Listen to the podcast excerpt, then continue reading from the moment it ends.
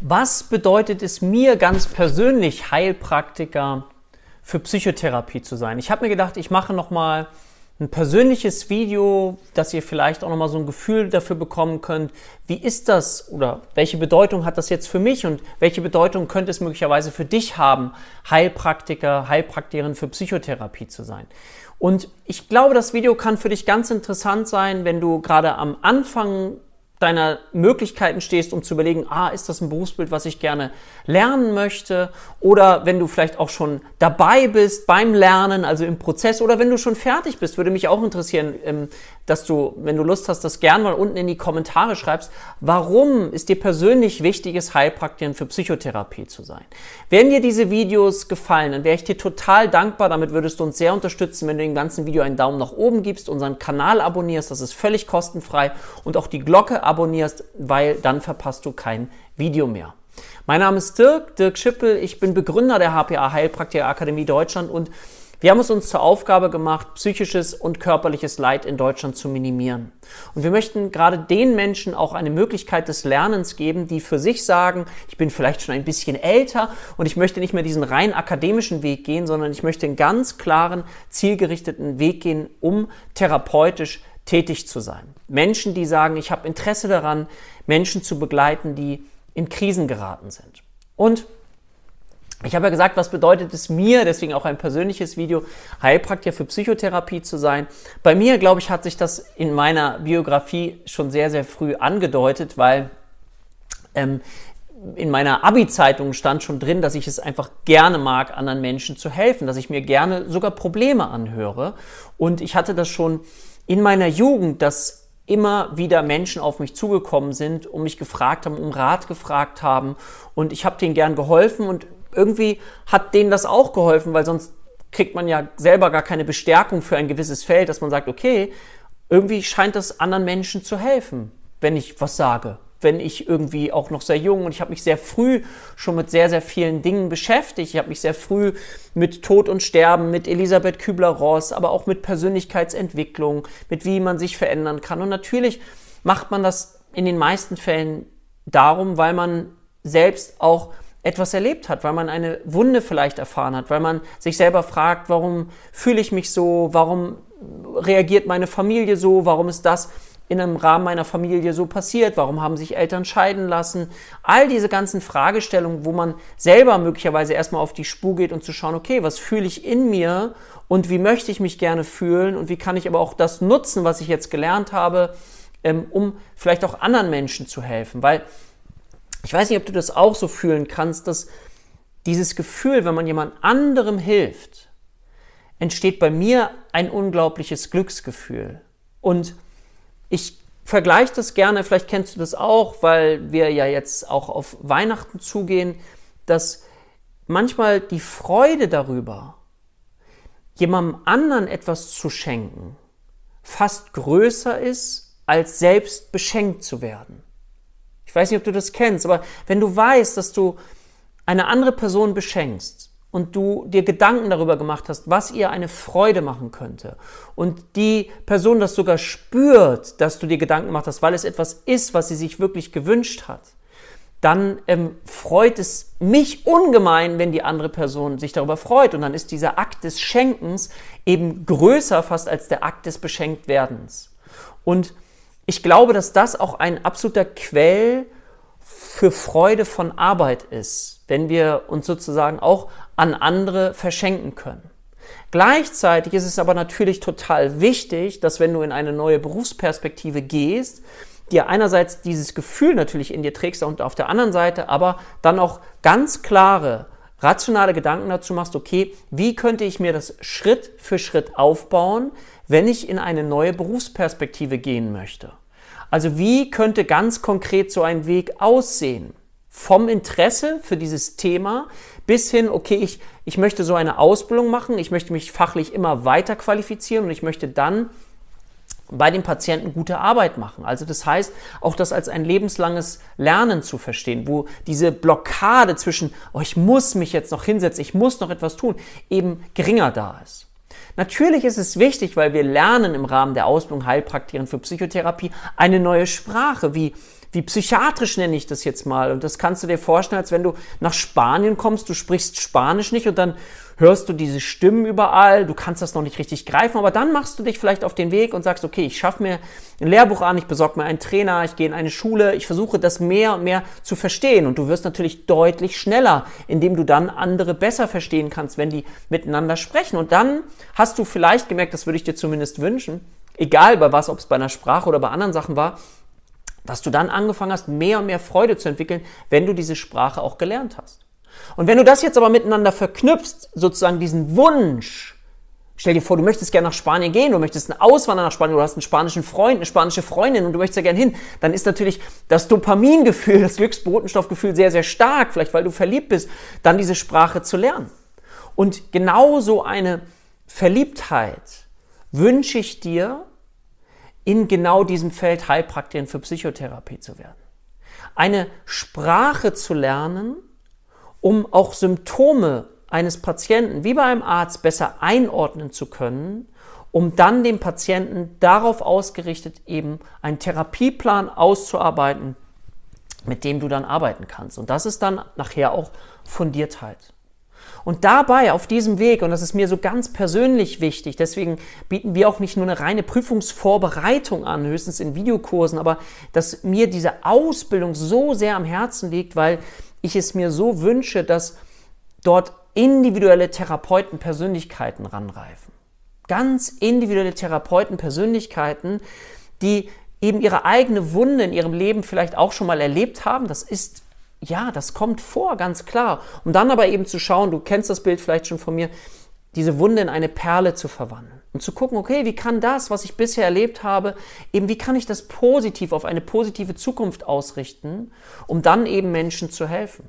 Und bei mir war das ja auch so. Meine Mutter sagte immer, Dirk, du bist so sensibel, schaff dir mal ein dickeres Fell an. Aber das ist die Fähigkeit, die ich gebraucht habe und die ich brauche, um Menschen eben sehr, sehr gut verstehen zu können. Also wäre es doch auch fahrlässig, wenn ich das nicht nutzen würde, das, was ich vielleicht auch früher schon erfahren habe, um das jetzt mit hineinzubringen.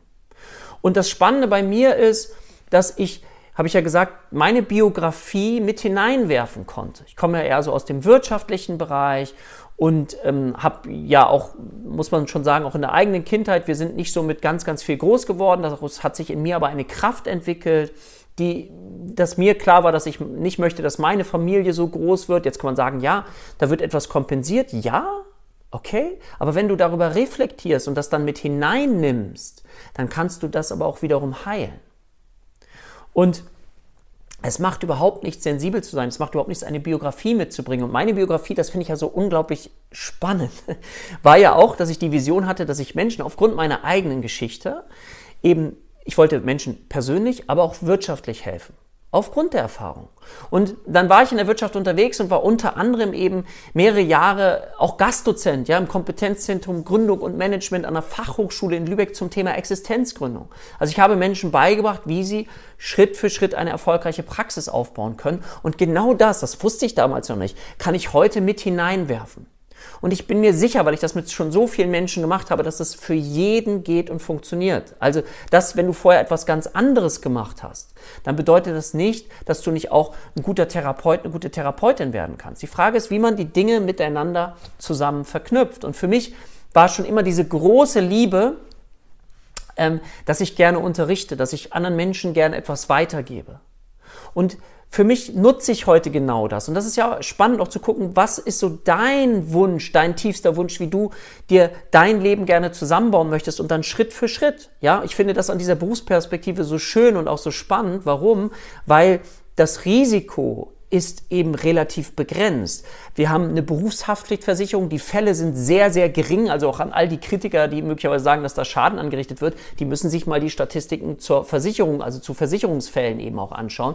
Die ist extrem gering. Und was brauchen wir? Wir brauchen einen Raum, zwei Stühle und ein Klo, sage ich jetzt mal ein bisschen salopp gesprochen. Aber das heißt, wir brauchen nicht viel, um in eine neue Berufsperspektive einmünden zu können. Wir brauchen unseren Kopf, auf jeden Fall. Ja, wir brauchen unseren Kopf und dieses Gefühl, dass wir lernen, strukturiert einen anderen Menschen im Prozess zu führen, ja? Also, dass er möglicherweise zu dir kommt und natürlich nicht genau weiß, was mit ihm los ist, was mit ihr los ist, das gar nicht richtig greifen kann, bestimmte Symptome beschreibt, die die Person für sich gar nicht kennt und du in der Lage bist, diese Symptome zu ordnen, zu verstehen, sie in eine Biografie einbauen zu lassen, dann in einer sogenannten Psychoedukation auch, also erklärbar zu machen, verstehbar für den Patienten zu machen, mit dem Ziel von einem Verständnismodell, was es dem Patienten ermöglicht, ah, jetzt verstehe ich das, ich verstehe das, warum ich mich so fühle. Das ist nachvollziehbar. Und dann entsteht ein Stückchen wieder ein psychologisches Grundbedürfnis, was dann erfüllt ist nach Kontrolle. Nicht Ohnmacht zu fühlen, sondern Eigenmacht zu fühlen und dann zu sagen, okay, von dort aus kann ich wieder ein Stückchen weitergehen. Und gleichzeitig bist du als Therapeutin eine ganz wichtige Säule, indem du dem Patienten eben vermittelst, wir kennen dieses Phänomen der Symptome, wir können sie beschreibbar machen, also sie können aus dem Nebel raus, sie können ganz konkret werden und dann können wir einen Weg finden, wie wir dich dort hinaus begleiten können. Dafür werden wir bestimmte Dinge brauchen, wir werden eine bestimmte Zeit brauchen, all das dürfen wir dem Patienten einfach auch so mitgeben. Und es gibt so spannende Ideen auch, die ich jetzt hier nur kurz andeuten möchte, dass wir auch mal schauen, okay, dass Diagnosen nicht so stigmatisierend und pathologisierend wirken müssen, sondern wie können wir auch etwas ressourcenorientiertes daraus machen? Dass zum Beispiel, wenn ich über mich spreche und dann weiß, okay, diese Vulnerabilität, diese Verletzlichkeit, diese Sensibilität, die ich in meinem Leben erlebt habe, ist genau die Fähigkeit, die ich auch brauche, um als Therapeut erfolgreich zu sein. Und heute kann ich für mich diese Dinge so schön miteinander vernetzen. Das heißt, ich darf in eigener freiberuflicher Praxis arbeiten. Ich habe noch mehrere Therapeuten und Coaches mit an meiner Seite, die mich unterstützen, weil es sehr, sehr viel geworden ist. Gleichzeitig ist es aber auch so, dass ich Vorträge halten darf und Workshops zum Thema mentale Gesundheit in Firmen, dass sogar wir Kooperationen haben mit Firmen, wo Mitarbeiter anonym in die Praxis kommen können, ob offline oder online, damit wir die Firmen unterstützen können, dass das Thema mentale Gesundheit auch eben Gesundheit bleibt und nicht Krankheit bleibt, wo dann ganz, ganz viele Mitarbeiter ausfallen. Und meine große, große Liebe der HPA Heilpraktiker Akademie Deutschland, wo ich mich komplett mit hineingeben kann, mit all dem, was ich gelernt habe und was ich immer noch lerne. Und ich liebe es, wenn ich die Schüler bei uns sehe, auch wenn sie anfangen so als unbeschriebenes weißes Blatt und ich dann sehe, was am Ende, was sie alles für ein Wissen herausgearbeitet haben. Und dann mit ihrer eigenen individuellen Therapeutenpersönlichkeit sich dann weiterentwickeln. Und dann, wenn wir das ausbauen, auch vielleicht, falls du das gerade hörst und ähm, du, ja, dich das auch berührt und zu schauen, wie kannst du deine eigene individuelle Therapeutenpersönlichkeit finden, dass du nicht eine Kopie eines anderen Menschen wirst. Also es macht Sinn zu schauen, oh, was gefällt mir, was möchte ich gerne mit hineinnehmen, aber dass du schaust, was macht dich ganz individuell aus. Und da weiß ich, dass bei jeder Person etwas ganz Individuelles ist, wo es wieder ganz viele andere Menschen da draußen gibt, die sich genau diese Anteile, diese Therapeutenpersönlichkeit wünschen. Und das eben zu spüren, dass du mit deiner Individualität, mit deinem Leben, mit all dem, was du mitbringst, an deinen eigenen Erfahrungen, für einen anderen Menschen genau die richtige Person sein könntest. Das möchte ich dir gern mitgeben, weil die Erfahrung habe ich im Laufe der Jahre auch gemacht. Und ich finde es total spannend. Ich liebe Menschen. Ich liebe es, mit Menschen in Kontakt zu kommen und ihre Geschichte zu hören, ihre Geschichte zu fühlen, ihre Geschichte zu verstehen, um ihnen dann zu helfen, daraus zu kommen. Und ich sage ja mal gerne, es gibt immer zwei Experten, die sich gegenüber sitzen. Der eine Person ist die Expertin, der Patient für die eigene Lebenswelt, die er beschreibbar versucht, beschreibbar zu machen. Und wir als Therapeuten dürfen die Experten sein für die Gestaltung des Prozesses. Trotzdem begegnen sich Menschen auf Augenhöhe. Und ich weiß, das ist für manche schwierig, sich da einen Zacken aus der Krone zu brechen, aber ich finde es genauso spannend, dass es auch Anteile in Patienten gibt, an denen du beispielsweise auch etwas lernen kannst, wo du möglicherweise auch eine neue Perspektive bekommst. Ja? Oder auf der anderen Seite du verstehst, ah, interessant, hier hat jemand etwas ganz Limitierendes für sich entwickelt, was du für dich schon gelöst hast, um zu schauen, okay. Und deswegen mag ich dieses Bild ja auch in den Lernen, in den Schuhen des Patienten zu gehen, also dass wir uns die Schuhe unseres Patienten anziehen, um von dort aus mal zu schauen, was ist dem Patienten möglich, was ist dem Patienten nicht möglich, wo können wir ihm vielleicht noch eine alternative Perspektive bieten. Und gleichzeitig aber auch zu schauen, okay, eben das nicht zu unserem Prozess zu machen, ist ja völlig klar, ne? wirst du jetzt sagen, klar, klar, trotzdem dürfen wir auch mit profitieren davon. Also wir dürfen auch lernen, offen bleiben, wie jemand denken kann, wie jemand fühlen kann. Ah, das kann mir wieder für den nächsten Patienten weiterhelfen, wenn wir das mehr und mehr verstehen. Und gleichzeitig aber auch, wie gesagt, den Menschen zu helfen, eine erweiterte Perspektive in ihr Leben mit hineinzubringen. Durch dich, durch deine Fragen. Fragen ist ein ganz tolles, wertvolles Werkzeug, vielleicht auch mal eine Frage zu stellen, die der Patient, Klient bisher so noch nicht gehört hat.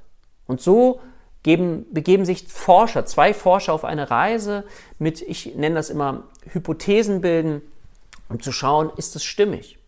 Und gleichzeitig aber auch zu schauen, okay, was ist das Weltbild meines Patienten? Ist es ein hilfreiches Weltbild? Es geht nicht darum, dass ich mein Weltbild überstülpe, sondern dass ich Dinge, die vielleicht der Patient mitbringt, in Form von, was ich Glauben, Religion, Spiritualität, wenn das für meinen Patienten eine wichtige Rolle spielt im Leben, dann darf ich das auch als Ressource mit hineinbringen in den Therapieprozess. Und da heißt es nicht, dass ich mein Gedankengut überstülpe, was ich denke und fühle, sondern dass wir lernen, ganz bei dem Patienten zu sein. Und mein Gefühl ist, wenn wir es schaffen, ganz beim Patienten zu sein, bei unserem Gegenüber, bei unserem Gesprächspartner, und der Patient das spürt, dass wir genau in seinem Boot sitzen und ihn unterstützen wollen, dann entsteht dieses Flow-Gefühl, dieses Gefühl auch bei dir als Therapeutin, dass die Zeit vergeht, dass du gar nicht weißt, wo die Zeit geblieben ist und Du bekommst dann auch die jeweiligen Rückmeldungen. Und manchmal, das finde ich ganz spannend, falls ihr da Erfahrung habt, schreibt das gerne auch mal in die Kommentare, ist es so, dass manchmal nur ein Wort, ein Satz, ein Gedanke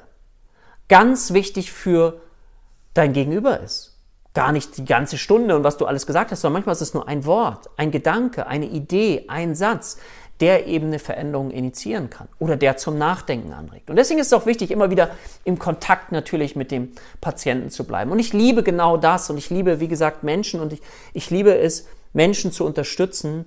Und wenn dich das auch anspricht, dann ja, schau gern unten mal äh, auch in die Kommentare, in die Show Notes zu diesem Thema. Ich habe ein umfangreiches Webinar zu diesem Thema aufgenommen, wenn du sagst, das Berufsbild interessiert mich. Mich würde auch total deine Erfahrung interessieren, falls du schon äh, tätig bist, falls du noch auf deinem Weg bist. Was motiviert dich, diesen Schritt zu gehen? Ich glaube, es ist ganz wichtig, sich über seine Motivation bewusst zu werden. Okay. In diesem Sinne mal, ja, ein persönliches Video, wo ich dich gerne auch ein bisschen mit hineinnehmen wollte. Wenn dir das Ganze gefallen hat, wie gesagt, wäre ich dir danke, dankbar, wenn du dem Ganzen einen Daumen nach oben gibst den Kanal abonnierst, das ist völlig kostenfrei. Und dann freue ich mich auf das nächste Video mit dir und sage für heute Tschüss, dein Dirk.